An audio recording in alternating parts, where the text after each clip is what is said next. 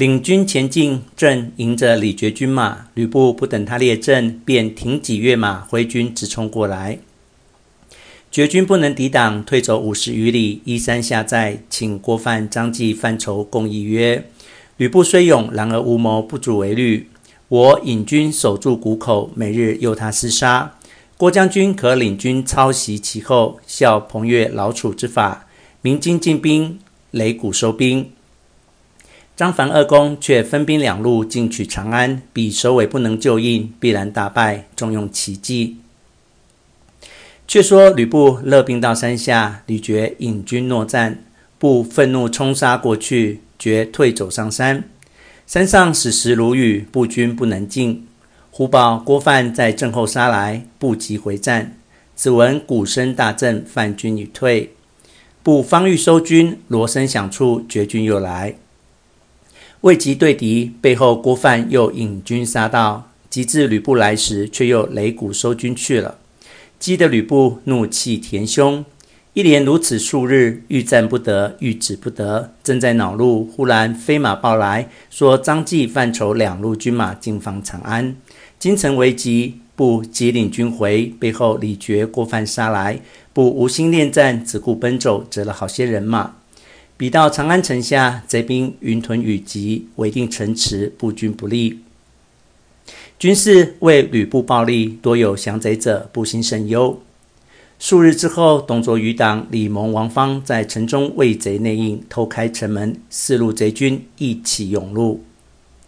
吕布左冲右突，拦挡不住，引数百骑往青锁门外，呼王允曰：“事急矣，请师徒上马，同出关去，别图良策。”允曰：若蒙社稷之灵，得安国家，吾之愿也；若不获佑，则允奉身以死，临难苟免，无不为也。为我谢关东诸公，努力以国家为念。吕布再三相劝，王允只是不肯去。不一时，各门火焰冲天，吕布只得弃却家小，引百余骑飞奔出关，投袁术去了。李傕、郭范纵兵大虐，太常卿踵伏，太仆鲁夔、大鸿、卢周焕，城门校尉崔烈、越骑校尉黄仪，皆死于国难。贼兵围绕内廷至极，侍臣请天子上宣平门止乱。李傕等望见黄盖。约驻军士，口呼万岁。献帝以楼问曰：“卿不候奏请，则入长安，意欲何为？”李傕、郭范仰面奏曰：“董太师乃陛下社稷之臣，无端被王允谋杀，臣等特来报仇，非造反。但见王允，臣便退去。”王允时在地侧，闻之此言，奏曰：“臣本为社稷计，事已至此，陛下不可袭臣，以误国家。